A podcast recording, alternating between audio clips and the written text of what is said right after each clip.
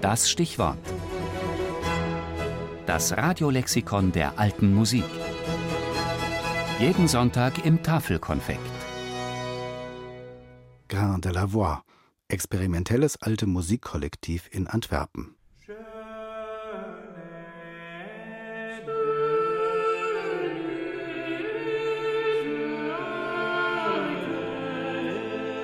Grain de la Voix, das Korn des Stimmklangs oder dessen Kern, aber auch die gekörnten, die körnigen Stimmen.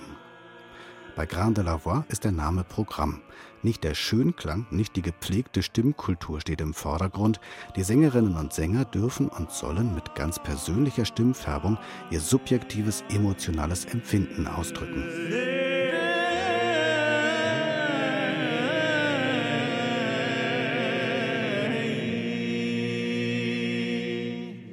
Grain de la Voix wurde 1999 von Björn Schmelzer gegründet und wird seitdem von ihm geleitet. Der Belgier ist nicht nur Musiker, seine Interessen und Studiengebiete umfassen überdies die Anthropologie und Musikethnologie. Das Fundament bildet allerdings auch bei diesem ungewöhnlichen Ensemble eine sehr umfassende historische Informiertheit. Diese wird bei Grain de la Voix zum Ausgangspunkt für einen experimentellen Ansatz, bei dem der eigentliche Vortrag der Musik im Zentrum steht.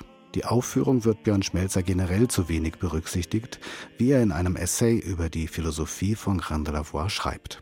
Um diesen notwendigen Zustand der Aufführung zu vermeiden, hat die Musikwissenschaft in Bezug auf alte Musik den Akt des Musikmachens und die ihm innewohnende Kraft ignoriert. Stattdessen hat sie sich auf die elementaren notierten Versionen konzentriert und dabei schnell die Grundlage mit dem Wesentlichen verwechselt. Das ist so, als würde ein Kunsthistoriker nur über die Farbpigmente und die Vorbereitung der Leinwand sprechen und nicht darüber, auf welche Weise ein Renaissancegemälde auf den Betrachter wirkt. Diese Wirkung möchte Björn Schmelzer mit Grain de la Voix maximieren.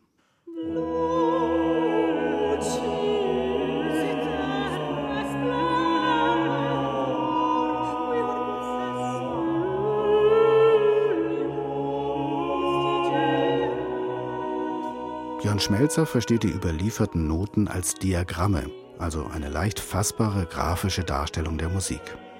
In diesen Diagrammen hat der Komponist Energie konserviert, die durch die Aufführung dann wieder freigesetzt wird. Ein besonderes Savoir-faire ist nötig, um das Diagramm zu aktivieren und zu animieren, damit ein Transfer gewährleistet werden kann.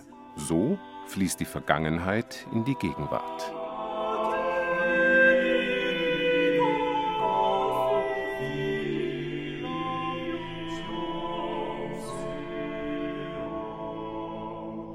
Die Sänger und Sängerinnen von Grain de la Voix haben keine im klassischen Sinn geschulten Stimmen. Sie kommen aus verschiedenen Kulturkreisen und bringen deren besondere Gesangstechniken, Ornamentierungen und Improvisationsgepflogenheiten ein. Damit tritt Björn Schmelzer in die Fußstapfen von Marcel Perez, der diesen Stil in den 1980er Jahren begründete. Das resultierende heterogene Klangbild ist gleichzeitig die perfekte Voraussetzung für die größtmögliche Steigerung der expressiven Individualität der Sänger.